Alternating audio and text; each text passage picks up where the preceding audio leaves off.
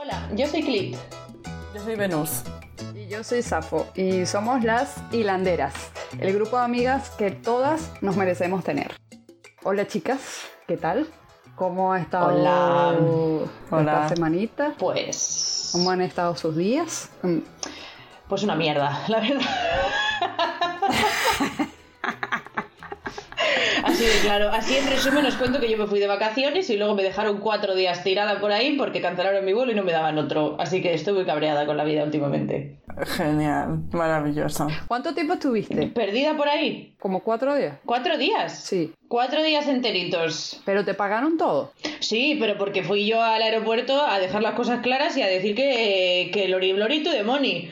que, que yo no ponía money money en adelante, que si no, no lo volví a ver en la vida. No, bueno, obvio. Eh, hoy- Obvio. he hecho todos los, Ya. todos los, eh, to- todas las quejas y todo eso. He pasado tres horas haciéndolo esta mañana, así que vengo, Muy bien, como debe vengo ser. intensa.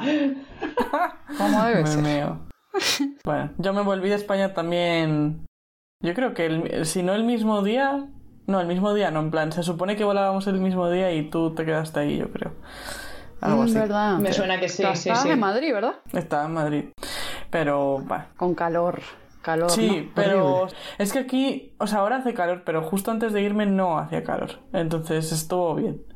Tener, además me dijeron que tengo deficiencia de vitamina D y que me tengo que poner al sol. Como, el- como la mayoría de humanos. Como la mayoría de humanos que viven en el norte. Sí, Bueno, que si vivo aquí, ¿cómo me va a dar el sol? Pero es no, que- no, y que Te vivan en todas o sea, partes, ¿eh? pero No, es no, que- espérate. Que de hecho hay estudios que demuestran que la gente del sur de España es la que tiene más deficiencias de vitamina D porque el sol pega tan fuerte que al final a las horas de más sol no sales. Claro. Y conseguir la vitamina D que necesitas sin exponerte al sol es súper, súper complicado. Bueno, Sí. no quiero, no quiero poner- hacer una ponencia de vitamina D. Sí, sí, sí. Ahora mismo inesperada. Pero es que mi suegra me estuvo diciendo, porque me dieron los resultados después de después de ver a mi suegra. Y mi suegra en plan, es que estás muy blanca, ¿eh? te tienes que poner al sol. Esto no está bien.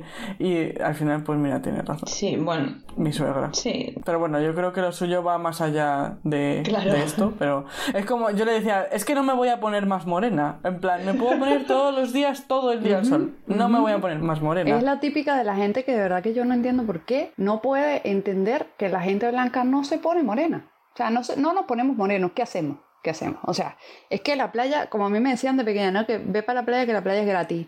Sí, yo sé que la playa es gratis, pero es que el sol Gilipollas. no entra, no, no, no da, no, no, no causa ningún efecto. El único efecto que causa es insolación. Es cáncer. Es cáncer. Exacto. Causa cáncer. Causa uno, unas bombitas de agua porque me he quemado tanto la piel Dios que me, mío, que de me verdad. salen burbujas, porque me ha pasado, ¿eh? Me ha pasado. Bombitas de agua Entonces, también llamadas ampollas. Claro, llamadas Sí, ampollas. sí. Yo he visto a un amigo mío que yo recuerdo, fuimos a un festival y el tío se quedó dormido Uh. fuera de la tienda muchas horas, ¿vale? Durante la parte más calurosa del día, vamos a decirlo así. Eh, y lo tuvimos que llevar al puesto de primeros auxilios porque tenía quemaduras en plan eh, del palo de que había perdido va- varias capas de la, de la epidermis. ¿vale? Ah. O sea, se veían zonas que no se deberían ver. Ay, ay. Dios. ay. Era, era, era inquietante. Sí. A mí me pasó una vez que estuve en plan de que, bueno, eh, en Venezuela que el sol es bueno, los rayos UV llegan directo y pasé la tarde jugando de estos raquetas en la playa y estaba nublado y nos habíamos quedado a acampar. Y cuando me levanté al día siguiente no, no podía eh, doblar los- la- las articulaciones. Oh O Dios. sea, la piel la tenía tan quemada que, que, que la tenía como... como Súper deshidratada, ¿no? Súper tensa. Sí. sí. Y me tuvieron que cargar entre todos y llevarme a un río que había cerca. Sabes que los ríos están súper fríos. Y me metieron en el río y me dejaron metida en el río horas. Ay, Dios. Y gracias a eso pude andar. Por, peor es que fueron como, eh, no sé, como dos kilómetros me llevaban todo cargado. Eso fue muy gracioso. Pero Qué vergüenza. qué vergüenza. Y yo en teta, ¿sabes? Ahí, ahí. Claro, por supuesto, por supuesto. claro que sí, joder. Bueno, Eh, chicas, entonces vamos al tema.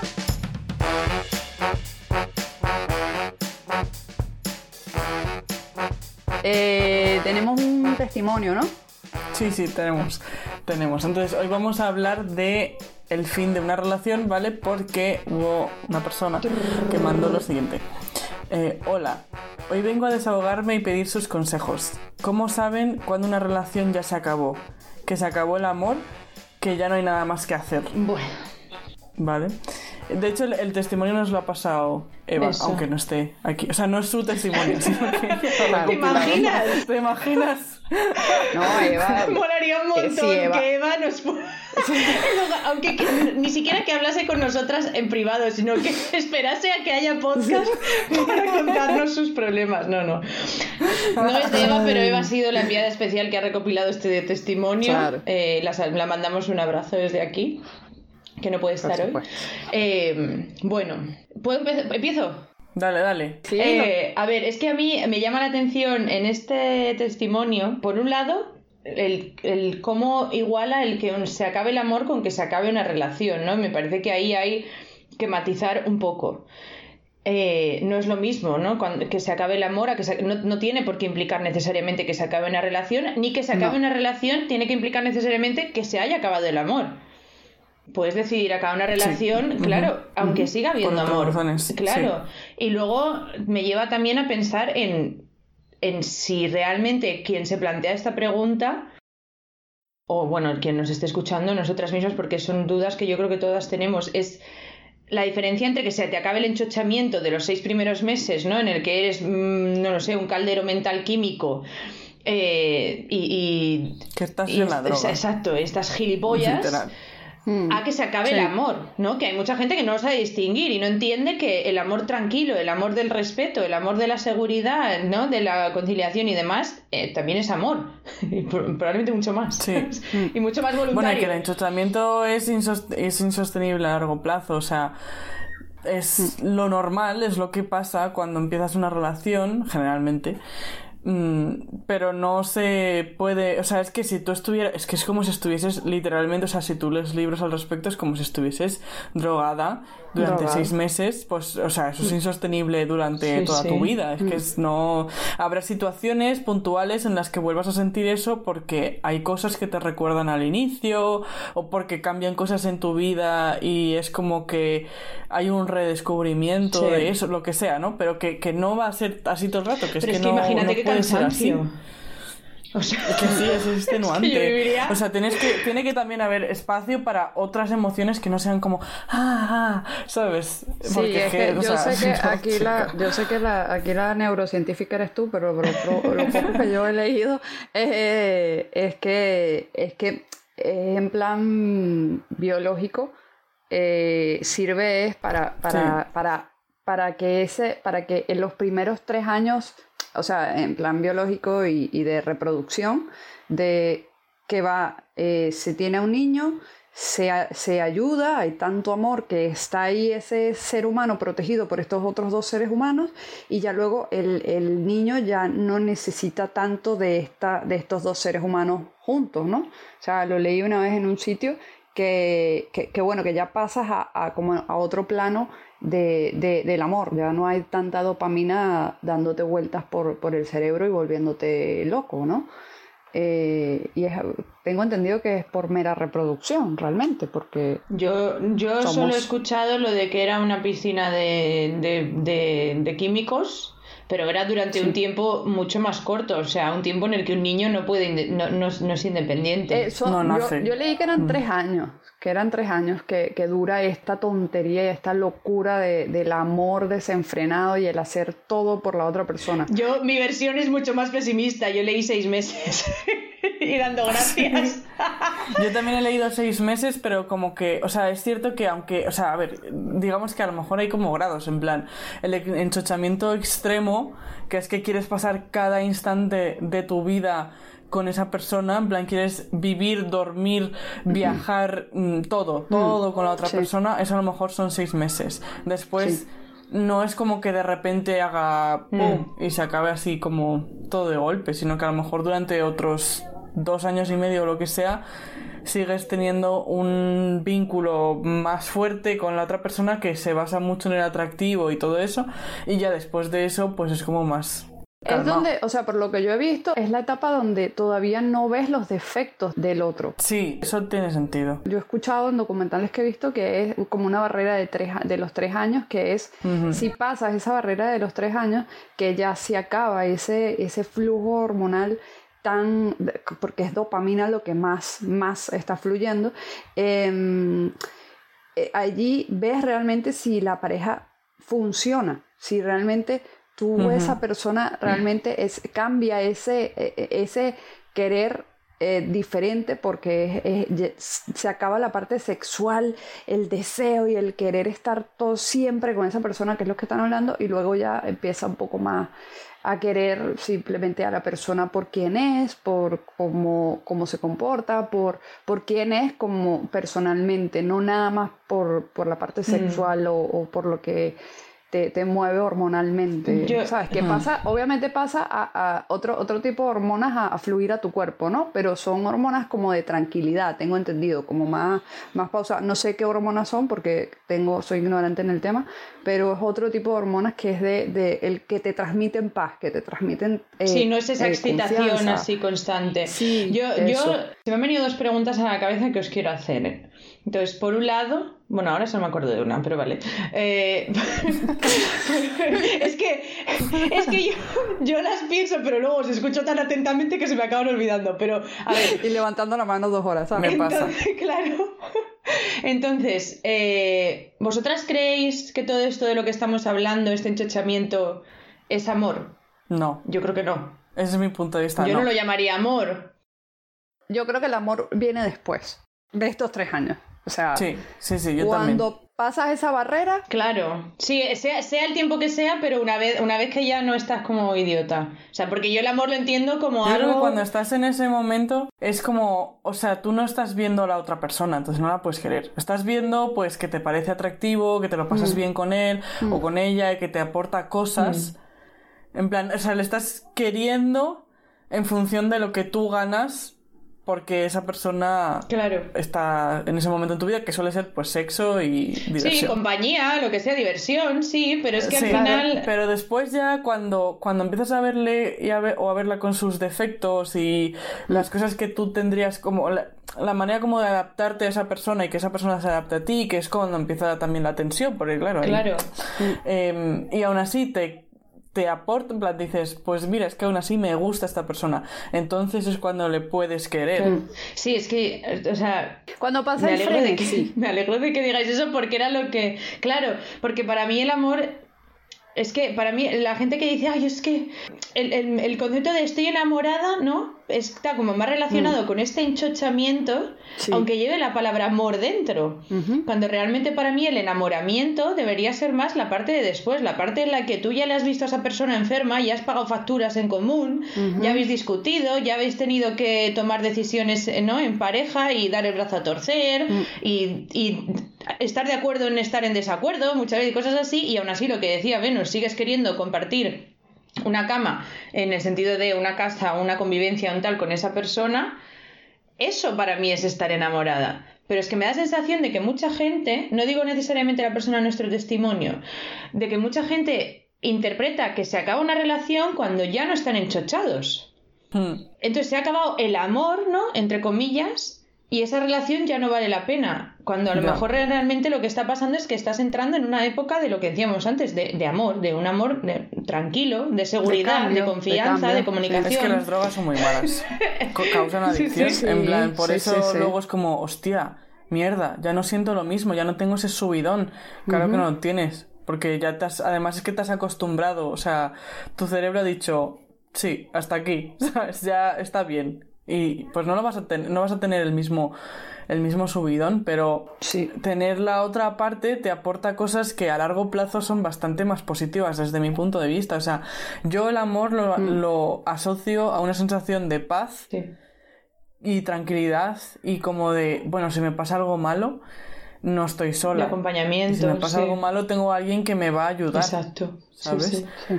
Y viceversa y yo, yo qué sé, de hacer cosas en común, pero como con más calma. Y por supuesto aún hay atractivo. Yo no sé si una relación de amor romántica, en plan de pareja, mm, yo no sé si me, me valdría con simplemente ese amor y no la parte sexual, pero aún así, en plan, yo no querría solo la parte sexual en este punto de mi vida. Es como. Sí, pero yo creo que eso ya es más como una cuestión de personal, ¿sabes? De lo que una quiere en su hmm. relación de amor. ¿no? Hmm. Porque hmm. hay gente que está perfectamente enamorada, pero que simplemente no tiene un apego sexual de ese, claro, de ese, o sea, quiero decir, eh, yo pienso en parejas de abuelitos, ¿sabes? Por ejemplo, cosas así. Pero, pero ¿quién no, sabe no, lo que hacen los abuelitos? Que seguro que se callan sí, mucho. Sí, eso sí, pero no, no necesariamente de abuelitos, no, no necesariamente de abuelitos, también parejas de nuestra edad, pero que, que tampoco, también esa es como una, una unión que se hace siempre como de forma manera muy automática que no tiene por qué serlo. Eh, bueno, y que es normal también rebajar el sexo en plan, si quieres hacer otras cosas con esa persona, quieres compartir otros momentos de pues irte al campo a dar un paseo, yo que sé, ¿sabes? Mm, pues sí, porque, o sea, al principio en el, en el enchochamiento... Haces dos por uno y follas en el campo. quedas para... Sí, quedas para follar, o sea, quedas para, para liarte, mm. para tener sexo, para tener como cosas más físicas y claro, si después quieres empezar a compartir otras cosas, pues es que no hay tiempo para todo, algo te tiene que caer del plan. Sí. hay que priorizar, hay que priorizar. y si tu plan inicial solamente es sexo, lo que se va a caer es el sexo. Claro, claro, Yo creo que hay, hay lo que habéis dicho antes de las hormonas y todo esto juega un papel muy importante, pero además creo que se exacerba mucho por cómo nuestra sociedad eh, por, cómo es nuestra sociedad, ¿no? O sea, por lo extremadamente romantizada que están las relaciones en nuestra sociedad, todas las pelis de Disney, de princesas, de, de las pelis mm. estas moñoñas del Ryan Gosling este, que es insoportable, pero todas esas películas al final lo único que hacen es promoción. El diario del Noah. Ese, ese, por favor, por favor, madre mía. Cuatro años estuvo persiguiéndome una amiga, esto es, esto es verídico, ¿eh? Cuatro años estuvo persiguiéndome para que la viese porque era su película favorita. ¿Cuál? Y al final, el diario de Noah. Eh, al final hicimos un trato en el que ella veía eh, la comunidad del anillo y yo veía el diario de Noah. Pues me dormí. No me lo perdonaron nunca porque ella se tragó toda la comunidad del anillo y yo es que, pero es que ese señor es insoportable. Pero al final es lo que, es lo que nos, nos meten con embudo. Ese, ese, tipo de, relaciones, ¿no? Ese tipo de amores tan exagerados, tan tóxicos. Que todo lo dejas por la otra persona y bueno, o sea, es como que la, película termina en el enchochamiento. En plan, cuando ya llega, o sea, en plan, se enamora, bueno, se enamoran, se, se enchochan eh, hay una crisis tal, y cual, acaban juntos y claro, es, el principio, están en la fase absoluta de la hormonación total. Entonces, luego no te, no te enseñan, no te positivizan, no sé si es una palabra, no te vuelven positivo el amor de después. No lo normalizan, no te, enseñan, lo que es el amor de después. No lo normalizan, ¿no? Pero porque eso es como ya lo aburrido, las, ¿no? parejas mayores, las parejas de adultos casadas siempre son parejas de gente aburrida. Mm. Sí. Y como que siempre muestra, cuando hay una película sobre eso, muestran una película sobre em, como que se aburren, la vida sexual ha muerto, se aburren, y esa es la película. O ese es el problema que tienen. es como, sí, pero, mira, yo... llevo ocho años con mi pareja, nueve años con mi pareja. Mm, no tengo esos problemas. No, no, veo mi historia en ningún sitio, ¿sabes? Nosotros tuvimos una crisis brutal. Mm. No he visto ese, tipo de crisis brutal en ningún sitio. Y, tampoco he visto como la parte ahora de tranquilidad, de... Está todo bien. En plan, la... Porque claro, tampoco da para trama, a lo mejor, ¿sabes? Si no engancha, pero... Sí, lo que pasa es que eso hay que tenerlo claro, realmente, porque ese enchochamiento que dicen ustedes, esta locura al principio, es lo que realmente crea... Vamos a, a, ponerlo así, crea el arte, te crea una pintura, te crea una película, te crea un libro, porque de ahí es donde sale la inspiración. Hmm. Yo, yo, bueno, ustedes saben que yo escribo poesía y yo escribo poesía cuando estoy enamorada, cuando me siento en esa época de, de una locura, en ese hmm. desenfreno de, de, que no ves a esa persona de otra manera, sino como un ser perfecto allá arriba, ¿sabes? Iluminado.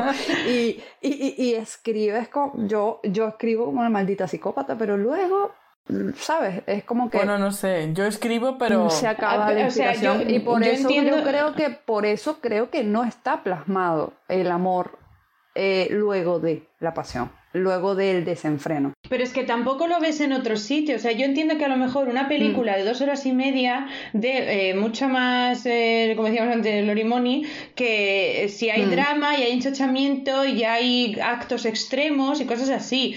Pero por un lado, Claro. No reflejan la realidad de lo que es el enchochamiento de una persona normal, ¿vale? Porque Ryan Gosling en esa película, eh, no sé si había, le llenaba un campo de girasoles o gilipolleces así. ¿Sabes? O sea. Y eh, luego está la decepción. Claro. Luego está, claro, porque es que acabo de ligar dos cosas. Que es que, claro, después cuando no te hacen. O sea, cuando, cuando muestran cariño, muestran detalles, en plan, yo qué sé, te compran las entradas a mm, una obra de teatro que quieres ver o cosas así. Pero que no son cosas como tan dramáticas como muestran en las películas porque no tenemos ya no te- es que no tenemos ni el dinero o sea Claro, para hacer eso, claro. no tengo dinero para comprar un Sí, sí, sí. de Claro, para comprarle un globo, Entonces- eh, con- ponerle sujeta Sí. ahí dibujada y. Sí, sí, y que no vale una vez, que tiene que ser repetidas Claro, veces. todo el entonces, rato. no hay dinero para eso. Y entonces, como estamos acostumbradas a, estas a estos super gestos de amor, es como, "Ah, si no hace esto es que no me quiere. Claro, que es que es súper. Es, es que es, es. Es que es irreal, es que es irreal. Entonces al final, ¿cómo, absurdo, cómo- sí. pero es que entonces yo entiendo a la oyenta que nos ha hecho el testimonio. Con toda esta, entre, entre el mare magnum químico, la, la dificultad de conceptos, ¿no? De diferenciar entre chochamiento y amor, la diferencia, la, la falta de normalización de lo que es una relación sana de paz, como decía eh, Venus antes, de paz, de tranquilidad, de confianza. La diferencia, la dificultad para, para normalizar otras opciones, ¿no? Porque también eh, lo hablábamos antes eh, en, el, en el entre bambalinas, eh, que parece que solo se puede tener un tipo de relación, un tipo de convivencia, ¿no? Y entonces también esto dificulta mucho en que las personas puedan irse y puedan experimentar otras opciones. ¿Cómo, cómo vamos a saber, o sea, cómo no va a estar la gente confundida, nosotras mismas, cuando se acaba una relación? Es que yo para mí, ya, yendo, yendo un poco a la pregunta de esta persona, para mí es que es cuando tú lo, o sea, cuando tú dices hasta aquí, pero tú puedes haberlo sabido durante mucho tiempo, es lo más normal del mundo, que se sepa, que, que, no, que tengas como esa sensación de que ya no es lo mismo, tal, pues que no sé qué, pero lo intentas, bla, bla, bla, y llega un momento que dices, mira, ya está. O sea, lo importante yo creo que no es tanto el saber cuándo se acaba, sino el atreverte a, a, a cambiar. Pero a claro, terminarlo. si tenemos estas combinaciones, es, es- en realidad es jodido saber, porque, en plan, o sea, mm, puedes sentir que la relación, o sea, que es lícito sentir que la relación se ha acabado, aunque sea por razones que no tienen mucho sentido, como, en plan, que en realidad lo que se ha acabado es el enchochamiento, por Claro. ejemplo, pero bueno, que tú lo sientas así, al final, efectivamente, pues tienes que acabar la relación si tú no te encuentras bien en ella y, y punto. Pero realmente es, es bastante difícil mm, realmente saber si la relación se ha acabado o es que se ha acabado el enchochamiento o es que tú, en plan, a mí me ha pasado, en plan, de, de estar en una relación que se acaba el enchochamiento y, empezar a relajarme como yo pensaba que no tenía derecho a sentirme cómoda en una relación, a sentirme segura Esto, de, decir, sí. esto es tranquilo, esto va para adelante, mm, estoy bien. Decir, se ha acabado la relación, porque, o sea, empezar a auto boicotearme y bo- boicotear la relación y, y decir, y como torpedearla, vaya, o sea, mm, entonces como que a mí se me hace muy difícil, en plan, si tú sientes que se ha acabado, se ha acabado, Claro. porque no te puedes obligar a sentir otra cosa, pero a la vez es difícil saber si se ha acabado de verdad porque ya no había por dónde cogerlo o si se ha acabado porque tú te estás mm, poniendo la zancadilla, si se ha acabado porque te has co- comido con patatas el cuento de Disney o si se ha acabado porque es que o porque la otra persona Otra cosa que, que hay que tomar muy en cuenta. Eh, cambiamos, yo creo que Sí, exacto. todo, yo creo que ah, en un año no somos la misma persona, ¿sabes? O sea, tenemos... Y la vida cambia. eh, sí, o sea, hay muchas cosas que, que pasan en nuestra vida que, que nos hacen ser personas diferentes, crecer como personas. Puede ser para bien o para mal, depende, porque hay gente que se vuelve un asco de persona. Total. Y Sí. luego te das cuenta que esa persona no es lo que tú conociste, no es lo que, lo que era y ya no compagina con, con lo que tú eres o, o con Lo que tú quieres, o con lo que tú buscas de la, de la vida, eh, ¿sabes? Y, y- y yo creo que pasa que muchas veces da miedo eh, por la sol, miedo a la soledad, que es muy común, y decir, coño, yo voy a terminar esta relación donde estoy 3, 4, 5 años y, y ahora qué hago, ¿sabes? Eh, me, me, voy y, y, ¿qué, y, qué, hago con, con, mi vida. Me quedo sola. Que a las mujeres nos cuesta muchísimo estar solas. Yo creo que, que y eso, eso, eso es parte de lo que nos han metido en la cabeza. Total. De, de las solteronas porque tienes 30 años y estás sola. Eh, que, ¿sabes? Pero que, que, ya no te va a en, en realidad tiene, tiene una base que parcialmente es real, o sea, obviamente vivir sola Mm. con un sueldo, sobre todo pues en determinadas ciudades y tal, es prácticamente imposible. No te puedes pagar Ah, un bueno, alquiler. sí, sí. Pero, pero ahí, ahí es a lo que voy con lo de otros modelos de convivencia que no se, no Sí. se normalizan. Tú puedes coger y decir, oye, yo no quiero seguir viviendo con este tío. ¿Por qué le tengo que ver la cara? Claro. Pues me voy a ir a vivir con Mm. una amiga. Tengo una amiga que está queriendo irse también, ¿no? De su casa, de donde esté, vamos a irnos a vivir juntas. Es como que no se, no se normaliza tanto eso. O vivir con tu familia. O sea, vivir con tu familia Mm. vale que no es lo más ideal porque, bueno, pues si uno quiere crecer no como persona, como adulto independiente, etcétera, etcétera, pero, pero se toma, yo lo veo como que se toma como una derrota o una cosa horrible cuando en realidad, Sí. o sea, perdona, yo para mí que vivo tan lejos de mi madre, me encantaría, me encantaría poder tenerla más tiempo en mi casa. Ah, Depende cómo sea tu situación familiar, ¿no? Pero que es, es otra opción Sí. que no se normaliza y se ve negativamente. Parece que la única positiva es que Sí. tú estés en tu casa con tu pareja, a ser posible hetero, eh, y a ser posible con tres churumbeles. Totalmente. Si no, algo está mal. Algo, estás, algo estás haciendo Claro, mal. y es culpa tuya, por cierto. O sea, Siempre. Sí, Por sí. supuesto, hermana, por supuesto. Claro. Sí. Yo creo que si, si, si hablamos de, de soluciones prácticas, ¿no? Que nos gusta hacer siempre, eh, Venus me ha hecho pensar en una cosa y es que muchas veces las mujeres creo que tendemos a vernos como sujetos pasivos en nuestra propia relación. Como que Sí. cuando pensamos en si se ha acabado la relación o no, vemos la relación como algo externo. Mm, Cuando en sí, realidad entiendo. la relación es algo que está influenciando literalmente, sí, sobre todo si vive- convives con esa persona, cada minuto de tu vida. Tienes Ujú. todo el derecho del mundo a que te satisfaga al 100%. Y eso también implica terminarla si no lo hace, si no Sí. es así.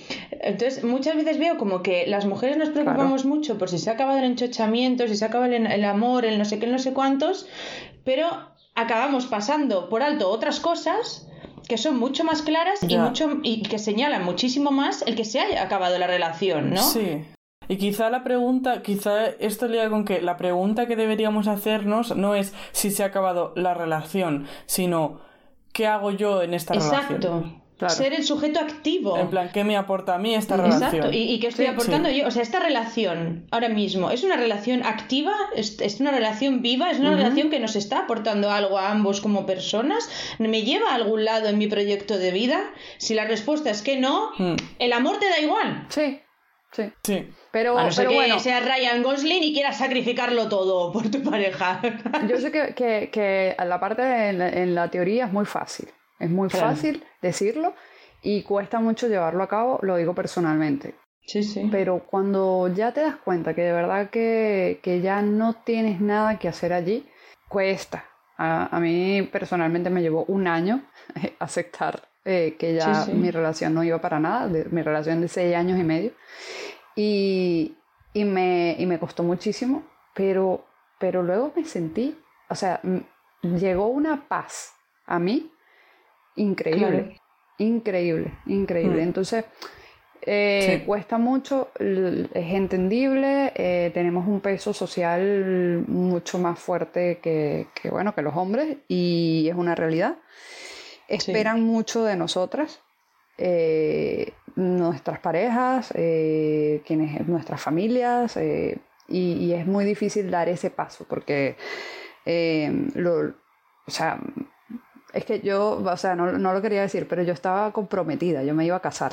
Hostia. Yo tenía todo de que me iba a casar, tenía fechas, tenía organizándome todo, de, de, de todo en mi, en mi momento más heterosexual, el único hombre en mi vida que yo he amado, ¿vale? y, y, me, y me costó muchísimo porque, porque era, era implicar, implicaba muchas cosas, implicaba Claro, dejar sí, sí. mi vida y, y literalmente me, me tomé un vuelo y me, y me vi en España, ¿sabes? Crucé el Atlántico. Y, Sí, sí. y, y- y- y hay que tener unos ovarios enormes para tomar una decisión así. Sí. Y cuesta Pero un es que si no lo haces. Pero si, no, lo haces, haces- vas a ser una infeliz de mierda. Suena muy. Exacto, y, y vas a hacer infeliz también a la otra persona. Es Totalmente. que es, es muy injusto. O sea, yo lo pienso siempre. Yo, si, si estuviese con alguien que de repente me dice, "Mm, yo no quiero estar más contigo, esa, vale, cuando tienes 15 años es el fin del mundo. Pero ahora mismo yo pienso, me jodería. Si mi pareja de repente que llevo 7 años llega y me dice eso, me jodería muchísimo, me destrozaría. Pero parte de mí diría, es mejor así. Sí, Es que, es, mejor, es que no quiero estar con alguien que no quiere estar conmigo. claro. También tenemos Sí. que pensarlo de esta manera. O sea, mm, por un lado, lo que decíamos de eso, de ser sujeto activo, atreverte a hacer las cosas y entender que es que es mejor para todos. Al final es un mal trago que hay que pasar, un mal trago gordo ahora, eh, a cambio de no pasar mil tragos pequeños el resto de tu Sí, vida. Totalmente. Y, y- Sí, pero bueno, es, es lo típico de pues intentar esquivar la parte jodida de, de tener una relación. Lo que pasa es que yo no sé si vosotras habéis visto lo mismo, pero yo, en, en plan, mi experiencia personal y la experiencia de gente con la que yo me llevo, la tía siempre, o sea, a pesar de que tenemos la presión de, de estar en pareja más que los hombres, somos, en plan, y creo que esto es semiconsciente, nos dejan a nosotras el, El trabajo tomar la decisión. de terminar Sí. la Sí. relación. Y así, Sí. de- si se acaba, las malas somos La gran nosotras. mayoría de las veces es así. porque son yo- unos cobardes. Sí. Yo lo estoy viendo cada vez. Y porque les Mm. da igual. Yo es que creo que pues ellos tienen una chica que ahí está, en plan, mm, hablando, o sea, siendo un poco quizá injusta, pero No. a ellos... Ellos no nos ven tanto como una persona como nosotros los vemos a ellos como una persona. Entonces, realmente para ellos todo está más o menos bien. Ellos tienen lo que quieren de la relación, que es una pareja con la que tener sexo y que les haga cosas en la casa Para y cosas ellos, así. mientras no esté mal, está bien. Está bien. Totalmente. Nosotras buscamos activamente que esté bien, que aporte. Sí, Ellos, mientras no esté mal, pa'lante. Y así yo también me conformo, claro, así se vive de que te cagas. Mm. Y luego al final somos, y luego al final eh, tienes toda la razón, somos nosotras las que al final acabamos llevando el peso ya no solo de acabar la relación, sino muchas veces de, de, de que la relación de evolucione. de todo, en plan de la relación Claro, Sí, en general. sí, sí, sea sí. cual- sea pues mira, sea. esto para nuestra, nuestra oyenta, nuestra testimonio, iba a decir, nuestra oyenta. Nuestro- Si llevas tú testimonio. todo el peso de la... e independientemente de si hay amor, no hay amor, hay enchochamiento, no hay enchochamiento, eso es lo que menos me importa. Si llevas tú todo el peso de la relación y de que la relación evolucione, esta relación no vale la pena. Hasta luego. Si te trata mal, no vale la pena. Si no te respeta, no vale la pena. Esas son las formas reales en las que una relación se ha Claro, acabado. es que realmente la pregunta también es ¿por qué crees que se está acabando Claro. la relación? Porque claro, así puede ser por, Por cualquier, cualquier cosa. cosa, claro. Realmente hay que hacer otra pregunta después para realmente saber y poder decirle, pues sí, chica. Sí, vete". pero vamos, sí, probablemente se está acabando. lo siento, lo siento por el pesimismo. Sí, es que, no, eh, no, es no, que, es a si ver, se lo está preguntando es por algo. Es así de Claro, y porque, a ver, y Sí, que, y eso que es. seamos lógicas, o sea, que, quiero decir, las relaciones creo que también tendemos mucho a, a- en- como sociedad, ¿no? A idealizarlas de una manera impresionante. Yo tengo una amiga, que una amiga muy querida, que a mí un día me, me, me chocó mucho cuando ella lo dejó con su pareja y a mí me dijo, eh, yo, o sea, estoy mal, obviamente, porque lo he dejado con mi pareja, pero yo cuando empiezo una relación entiendo que en algún momento lo más normal es que se acabe. Y entonces yo ya entro en la relación con una perspectiva diferente, que si entras creyéndote Ryan Gosling esperando un campo de girasoles, que eso no acabe nunca, ¿no? Y que el enchochamiento dure para siempre, es que estás condenado a la decepción. Sí. Entonces, y a mí me chocó muchísimo, y tiene toda la razón, es que si lo piensas, lo, Yo tengo... ¿qué, qué es más probable? ¿Que empieces con alguien con 22 años y Mm. con 62 sigas queriendo verle la jeta? ¿Vale? O que empieces con alguien con 22 años y a los 28, 29 empiezas a tener como otros conceptos de vida, lo que decía Safo, la vida cambia, tú cambias, etcétera, y decidáis ir cada uno por su lado. Es más probable lo segundo. Claro. Normalicemos acabar tú- relaciones. tú- yo tuve mi, mi ex eh, de, de ahora, eh, que era una chica, yo, yo, siempre, yo siempre le decía a ella, eh, nada es para siempre, ¿sabes? Yo, porque yo he cogido esa, e- esa, mm, esa ideología, ese, ¿cómo se puede decir? Sí, sí, esa, esa perspectiva, ese sí. Esa, de vida. esa perspectiva, esa, esa forma de ver la vida en que, en que nada es para siempre y que, y que es la realidad. Y ella se molestaba. Y yo le decía, ¿pero por qué? O sea, es que, es que mm, no, no vamos a durar para siempre. Porque, o, o porque, o porque se acabe, por cosas de la vida o porque yo me puedo morir mañana. Safo dramática. Claro, pero, pero, pero porque el ser humano, el ser humano es... Que yo antes de ayer un autobús me tuvo que tocar la corn- el, el, el, el claxo, ¿cómo se llama? La corneta, no, no sé cómo se llama. El Me pepito, sí. por- porque casi me lleva por delante, casi me muero. estás en ¿ah? constante peligro, Antes Safo. de ayer, muchacha. De ni- salir con Safo en- es algo de alto riesgo. Mira, an- antes de ayer. Se acabará el ¿ah? enchuchamiento, pero la emoción nunca. Somos. Claro, Pero, pero es que eso que tú dices es, es una gran verdad. efímeros Es una gran somos. verdad, Safo, porque es que al final el ser humano somos, somos absurdos hasta el, hasta el absurdo. O sea, eh, buscamos el hedonismo constante en lugar de entender que la vida Sí. tiene mierda. La vida tiene momentos de mierda de los que Sí. no te vas a poder escapar. Y es así. Y a través de la mierda es la única manera de aprender y de, y de, de ga- ganar fuerza. Y de ser más resiliente y ser más capaz Claro. de afrontar cosas. Con lo cual, mm, dejemos de evitar la mierda. ¿Vale? Que tampoco digo vamos a lanzarnos de cabeza en una piscina olímpica de mierda, ¿no? Todo el rato, pero. Pero al final es, es eso, es constantemente escapar de las cosas que consideramos negativas para buscar el hedonismo fácil. Y al final nos hacemos la zancadilla nosotras mismas. sí. Y ahí estoy. Ese es mi testimonio. Bueno, eh, creo que más nada que decir. ¿Tienen algo más que quieran aportar sobre, sobre esto? Yo creo que este tema da para. Yo sí que sigo mucho. pensando que hay cosas para siempre. Voy a ser la voz del diablo aquí. Ay, No digo el amor, ¿eh? No digo el amor. Vale, Ay, vale, no, no, bueno. no, qué horror. Sí. Igual horror. es que soy La demasiado joven. hipoteca ingenuo. normalmente es para O sea, Eres siempre. muy- no, yo- eso, la hipoteca, La las hipoteca, deudas, La hipoteca, las deudas, el patriarcado. la- las enfermedades, las No, el patriarcado no, el patriarcado la- La hipoteca no. las enfermedades crónicas. Claro, sí. eh, ¿Cómo lo estamos sí, reventando? Safo, basta. No, creo que, creo que hemos, lo importante lo hemos, lo hemos, lo hemos dicho. Yo creo que ya, ya creo que hemos terminado por hoy. Sí, ¿No? Yo estoy de acuerdo. Sí. Vale. Eh, lo dejamos con, con la sección del podcast, no se vayan. Eh, y les recordamos que si quieren mandar algún tipo de testimonio o cualquier otro tema del que quieran que nosotros hablemos, eh, pueden hacerlos a las o en nuestro Instagram, eh, las hilanderas-podcast. En Twitter estamos como las hilanderas eh, guion bajo y eh, lo que quieran enviarnos pues nos encantaría escucharlas. Un abrazo, hasta la próxima.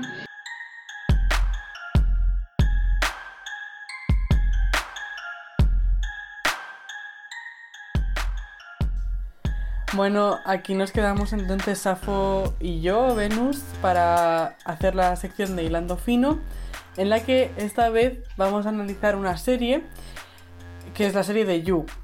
Para quien no lo haya visto, Safo va a hacer un, resumen express de la serie. Y que, o sea, disclaimer, la serie es buena, ¿vale? Aunque la vamos a poner a parir. Sí, sí, sí, Pero, claro. pero es buena y, y bueno, os recomendamos como siempre que las veáis para que podáis también tener vuestra propia opinión. Pero bueno, Claro. ya vamos. Eh, Safo, dale. Sí, eh, te- hay un poquito, no creo que hagamos mucho spoiler, pero bueno, eh, la Bueno, verdad que igual sí, yo es que sí, yo a creo decir que lo que me venga. algo, sí, sí, algo va de spoiler va a haber, así que alerta. Eh, mm, bueno, la serie realmente empieza con el personaje de, de, eh, Joy, Joy, ¿no? Es que Joe, Joe, Joe. Es que de verdad, hasta se El me cómo se inglés, el inglés. el personaje de Joe, que mm, en principio es un personaje narrativo eh, súper, como lo pone como apuesto dentro de lo que para mí desde mi punto de vista es como muy flacucho, pero sí, sí, es como, como muy apuesto, intelectual, es como inteligente, tra- trabaja en una librería, ¿sabes? O sea, Parece el chico eh, perfecto. sí, sí, o parece sea, como... inteligente, en Sí, sí, sí. forma, Eso. guapete, Sí, sí, sí. mm, Que- que- galán. Y que, y que te habla súper educado, es como Sí. muy pausado al hablar, es, es como súper perfecto, ¿sabes? De esto que te escuchan, o sea, perfecto. O sea, realmente parece buen hombre. En Sí, plan, sí, buena sí, pareja. De verdad, de verdad. Y, y nada, y luego se convierte en básicamente un psicópata, eh, que realmente no es que se convierta, sino que se supone que siempre lo fue. Y, Y bueno, en el, desde, mi, desde mi perspectiva, a mí lo que, lo que más me, me, me asustó, o sea, o me preocupó a nivel social, es que yo veía que en las redes sociales, en su momento, ¿no? Porque esta serie ya eh, llegó a su fin hace creo que dos años o así. Yo la vi, No, no, no, no. No llegaba a su fin. no ha llegado a su fin. No. Creo que No. van a sacar. Si no van a sacar otra temporada, Yo tenía mm, la han sí. dejado como para que, para que sí. abierta, claro. Sí. Sí, pero hace que como dos años ya, ¿no? Mm, Yo no creo que sí. No sí, recuerdo. porque yo creo que, que la Un última año o dos temporada. puede ser, sí. Sí, sí. Y mm, bueno, yo pensaba que había terminado porque realmente terminó, para, desde mi punto de vista, terminó terminada. O sea, su- el fin fue muy... eh, O sea, el aquí. personaje. O sea, al final yo dije, no quiero ver esta serie más porque. No. Sí, o sea, sí. mi personaje como favorito, eh, por problemática que sea, mm, ya no está. ¿Quién era? Eh, Love, ¿no? Love, Love Queen, Claro. sí. Claro. Eh, bueno, a mí lo que más me preocupó es, que era, que era lo que decía, es la, la- es que la gente empatizaba, o sea, las mujeres empezaron a empatizar en internet con este personaje que era un feminicida, ¿sabes? Y es como sumamente preocupante porque, eh, porque como, como tú, o sea, yo sé que es, al- O es sea, el grado de misoginia y Sí, sí, sí, deshumanización hacia las mujeres Totalmente. para que empatices más con el tío que es un asesino de Mm. tu sexo, que Mm. podría ser tú su víctima, más que con las mujeres a las que ha asesinado, que son tus equivalentes. Sí. Eres tú. Es, O sea- que, es que tú ves al, al personaje y, y es, eh, todo- todas las red flags están con él. Te- les revisa los móviles, les entra, les entra a la casa, eh, les revisa las computadoras, le pincha el móvil, o sea, todo lo mal, todo lo malo. Y bueno, ya luego lo Bueno, creepy de perseguirla, eh, o sea, una cosa... Que tiene un, que tiene una jaula de cristal en el sótano, Sí. joder. O sea, que- o sea, por Dios. Que, que Por Dios. está- el muchacho está, está, está mal de la cabeza. El- O la sea, es una serie está bien hecha. a Sí, sí, sí. propósito. Sí, sí, sí. La serie está muy bien hecha, vamos a estar claros, porque de verdad que te atrapa. Tú del principio, tú lo Sí. empiezas a ver y, es- y, y te at- atrapa el Y necesitas personaje. saber. Sí, necesitas saber qué va a pasar. Pero, pero no, no, o sea, a mí eh, en cierto modo me molesta un poco porque siempre eh, tú no te das cuenta que eh, em, eh, como que damos vuelta en un sinfín de películas y series donde somos asesinadas. Oh, ya ves. eh, Ya ves. Sí, es sí, sí. impresionante. O sea, cuelan y horrible. O sea, en- enganchan a la gente de una manera increíble. Y lo que más me molesta, repito, es que esta gente empatice con, con- con el asesino. O sea, empatizan. Y no es la primera vez que pasa, porque ahora mismo no las tengo anotadas, pero hay un montón de películas y de series donde la gente Y en la vida empatiza. real. En la Sí, vida sí. real, o sea, Sí, asesinos ah, en bueno, serie reales que han matado a mujeres de verdad Sí, y tenían un club de fans, sí. ¿sabes? O sea, ¿quién era? ¿Charles Manson o quién? No sé, uno. Eh, no sé cuál era. Hay uno que sacaron una serie que está en Netflix, que no recuerdo ahora mismo. Es que no se fue Charles Manson. eh, que, que era, que era súper bonito y tal, era un hombre súper guapo. Y Sí, es que esa es la otra, que también, eh, cuando son asesinos guapos, la gente, o sea, Yo eso no, que- no... ¿qué coño piensan? ¿Qué coño les pasa por la cabeza? O sea, es como que, eh, ay no, es que mira lo bello que es, a, a mí que me, que, que me encierre donde sea. Esos eran los memes que yo veía. Y yo decía, pero por favor, o sea, ¿de qué estamos hablando? O sea, es que era absurdo, absurdo. La otra cosa que me molestó, que es la parte que, de, de- que tú Ted estás un poco más... Ted Bundy, ese es Ted Bundy, lo está buscando. Ajá, ese. El- a- el- la parte que me molestó era que cuando él, en la, creo que es la tercera o la segunda temporada, porque yo estoy muy mala para recordar este tipo de cosas, pero eh, hay un momento donde él, que Love lo descubre que él es un asesino, eh, pues ella eh, pues muestra su, su lado psicópata, ¿vale? Y él, en vez de como decir, bueno, bien, la, la acepto porque los dos somos unos psicópatas y vamos a ir por la vida matando gente, ¿vale? Porque supongamos que lleven la serie por ahí, pues no, o sea, él se da cuenta que ella es una psicópata y él lo que le genera es rechazo. Muy rechazo. fuerte. Sí, sí, sí. O sea, y durante la tercera temporada como que sigue teniendo esa... el mismo rechazo. Y el la mismo va a. Claro, y es que él la quiere matar en ese momento. Porque y no está la mata preocupado porque... por su hijo. Claro, Que su hijo, en plan, el, el ejemplo que, les, que le pueden dar para que le a puede su dar hijo, a su hijo. sin considerar, o sea, a veces como que sí, dice, ay, yo también, no sé qué, me debería ir, tal, pero como que el principal, lo principal No, es no. alejar, proteger a su hijo y alejarlo de su madre. Claro, porque ella es la psicópata. Él no se, él no se ve como, como, como psicópata.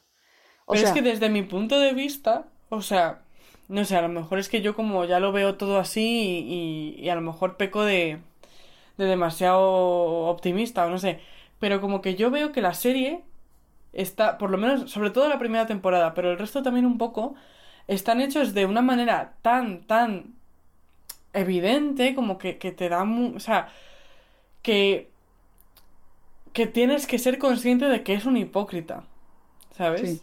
Que, que es que no te queda, o sea, no, no está oculto el hecho de que él tiene un doble estándar, que es un misógino, vaya. O sea, aparte Sí. de asesinar mujeres, porque te lo demuestra de muchas otras maneras, o sea, de todos los... em, todo el, el stalkeo que les hace, todas sus ideas preconcebidas sobre la mujer, ¿no? La mujer perfecta, sí, cómo debe ser, eh, y como que cualquier mujer que se desvíe mínimamente, por eso al final las acaban matando, porque se desvían de su idea de la mujer perfecta sí, y entonces las mata porque no son merecedoras de. Porque como que le han engañado, yo qué sé.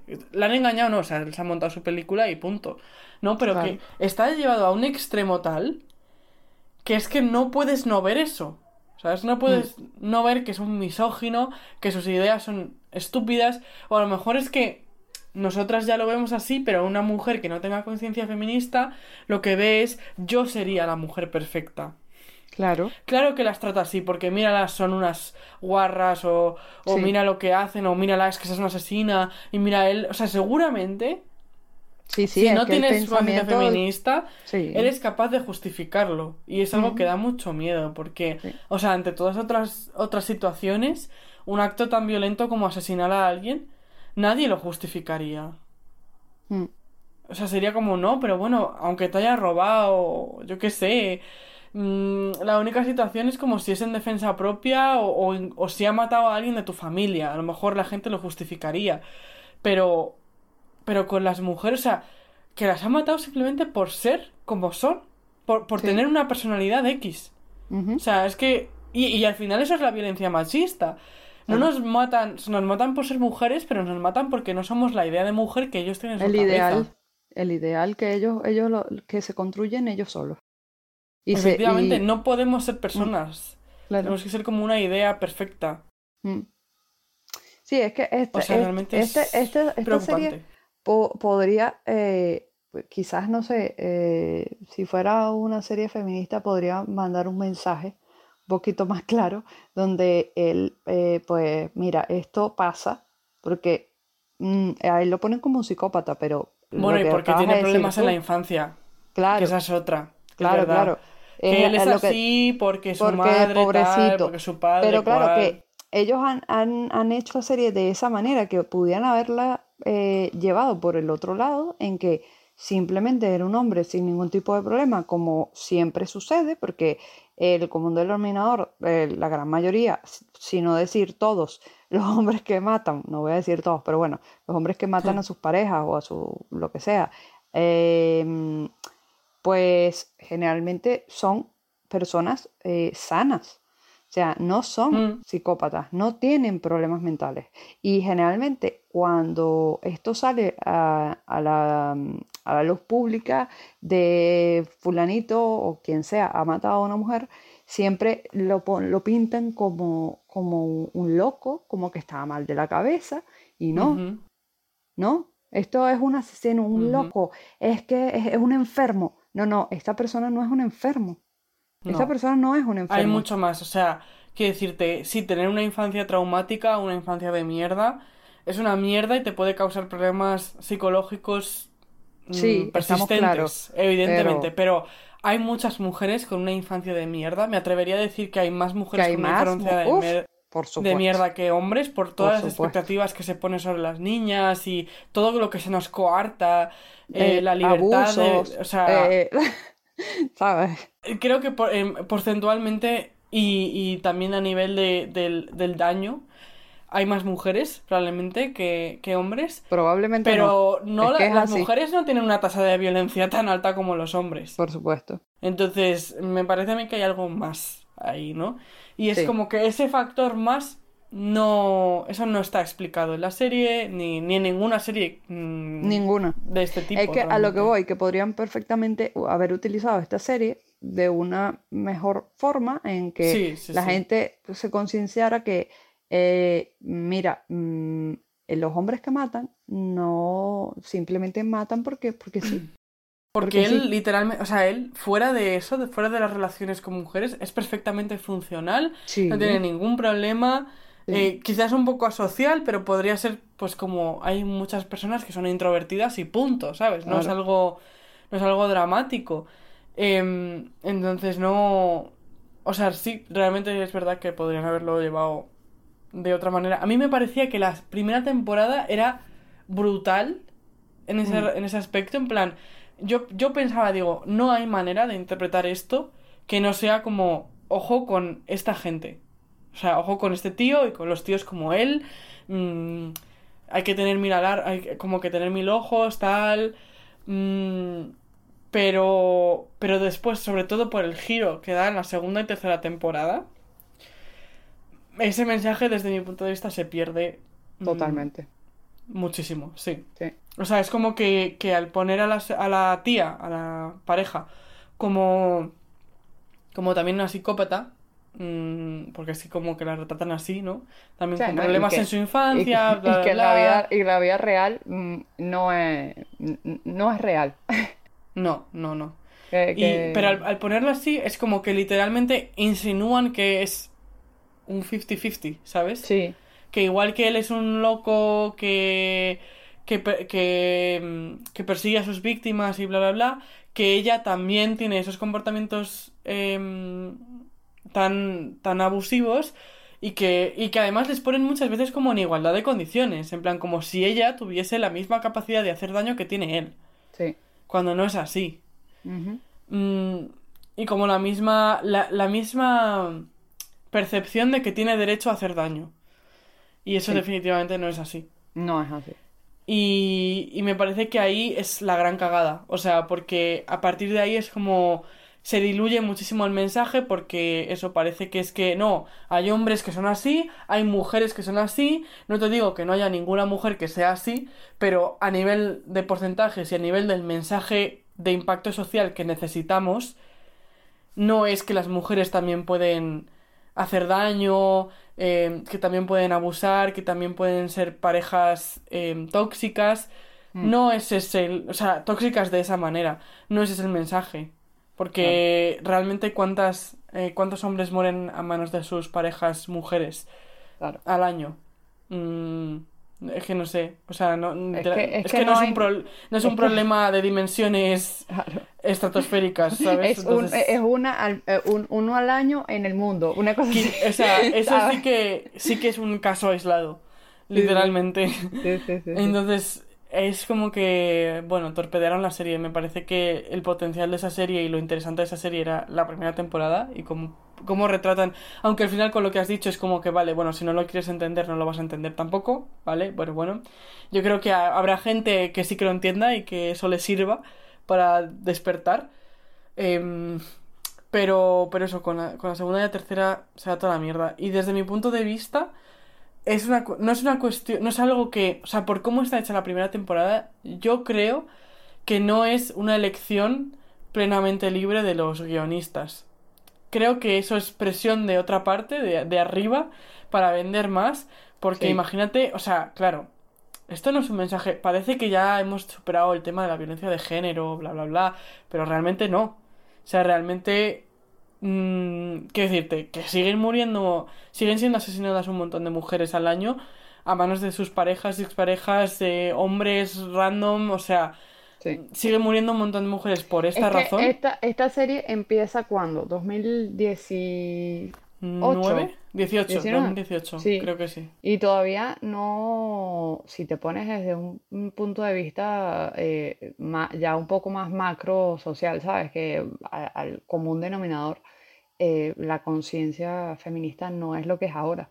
Entonces yo creo que ellos fueron cambiando un poco la serie eh, a Ujú. medida que fue pasando, que pasaron los años, porque se- quizás se deben haber dado cuenta, mira, si seguimos con esta narrativa Nos van a tachar de tal. claro, nos van a de eso. Entonces, Sí. yo creo que por ahí, bueno, vamos a O sea, ponerla a ella también, ¿sabes? Como para Yo lo decir, tengo clarísimo. Yo Mm. tengo clarísimo, o sea, porque 2018 es cuando el movimiento feminista debió de ser como cuando el 8 de marzo este súper famoso de España que Mm. estuvo en las noticias por ahí, que la gente como, o sea, como que, que éramos un referente, ¿sabes? De, Sí. de feminismo y tal. Yo creo que debió de ser por ahí, o sea, cuando estamos como en la cresta de la ola feminista y Sí. todavía como que el patriarcado y los misóginos no se habían organizado para empezar a hacer la campaña de despre- desprestigio, porque ante toda ola Mm. feminista viene una, un contraataque misógino, siempre, siempre, o sea, Sí, mm, cualquier libro de historia feminista te lo va a decir.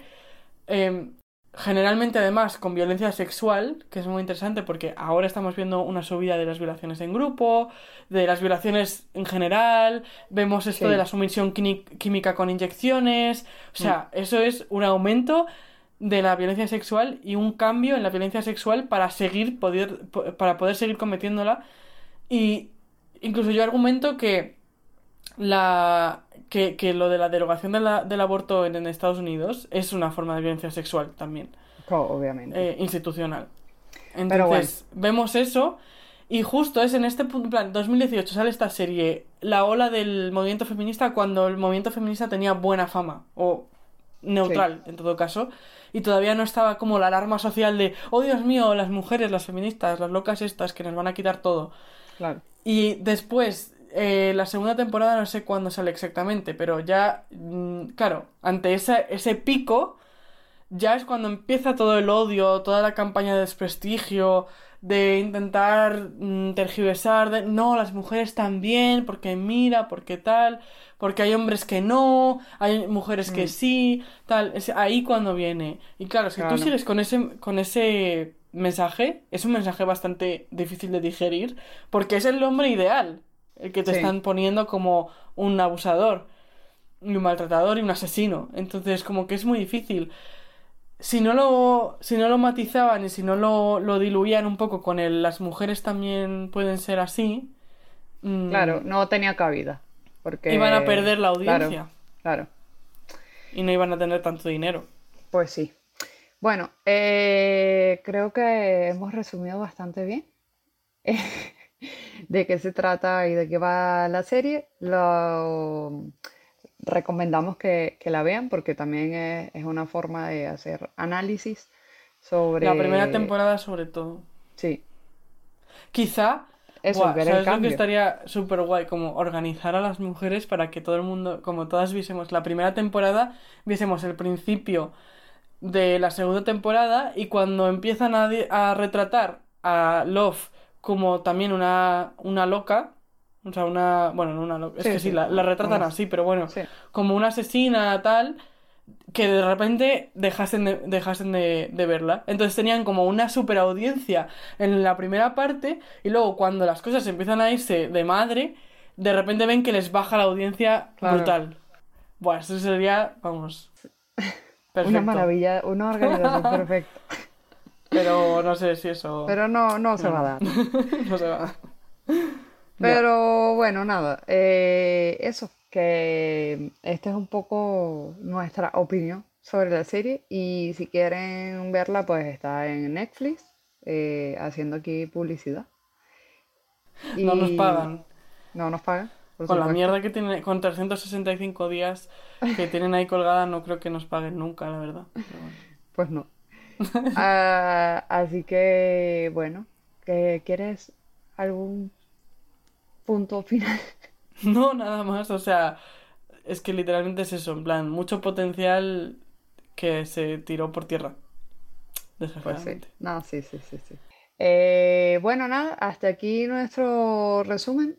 Espero que les haya gustado, que les sirva de algo, que las que no lo hayan visto, eh, pues que vayan y la vean, que la que lo haya visto y que quizás no se haya dado cuenta de la misoginia que hay dentro de la serie, pues que le haya servido para darse cuenta. Que despierte. Claro, y, y, bueno, nada, nos vemos en el próximo episodio. Recuerden seguirnos en todas las redes sociales, las gmail.com o en nuestro Instagram, eh, las hilanderas-podcast. En Twitter estamos como las hilanderas-pop. Eh, así que, bueno, nada, nos vemos el próximo episodio. Hasta luego. Chao. Chao. Chao, chao.